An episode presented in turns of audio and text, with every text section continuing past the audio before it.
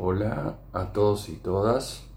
Hoy hablaré de la película Mi Policía, My Policeman.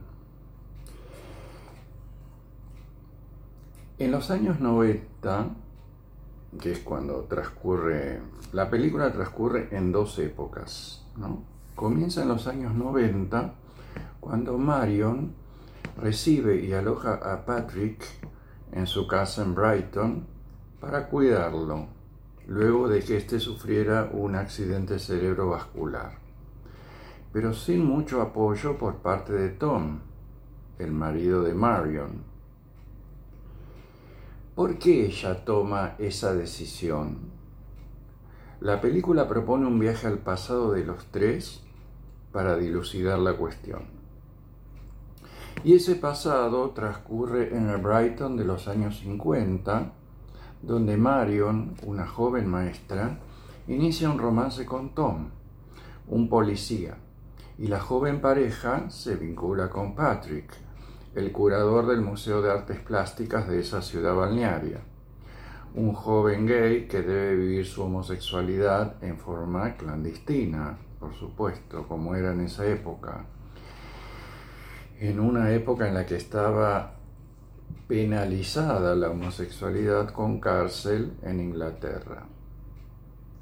Curiosamente, algunos han criticado la previsibilidad de este triángulo que conforman los tres personajes, cuando el mérito de la película no radica en el suspenso al respecto, sino en mostrar cómo procesan los tres personajes sus vínculos y en cómo la época y el contexto condicionan sus reacciones y sus conductas.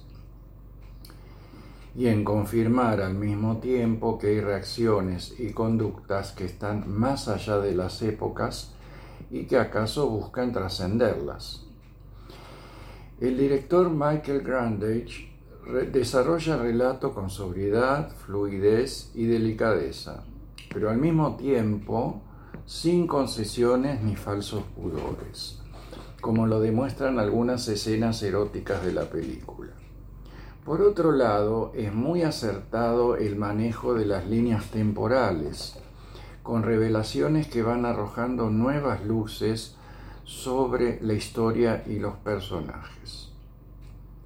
No estamos ante el engolado cine inglés de cualité, sino ante un relato que conmueve, con personajes que hablan lo justo y que dicen mucho con sus gestos, sus miradas y sus silencios.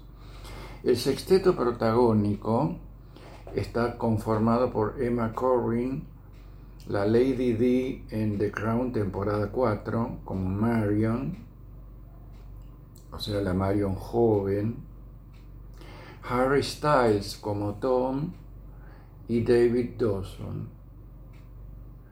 Y como Patrick, ¿no? Y Gina McKee, Linus Roach y Rupert Everett, la presencia de este es todo un guiño al cine inglés de cualité, de qualité marca Ivory Forster, en sus versiones maduras, siendo descollante el desempeño de los cuatro primeros. Una película esta que también viene muy a cuento de la celebración de un mundial en un país como Qatar, que en pleno, que en pleno 2022 reprime penalmente la homosexualidad, como en la Inglaterra de los 50. Será hasta el próximo podcast. Muchas gracias por verme y escucharme.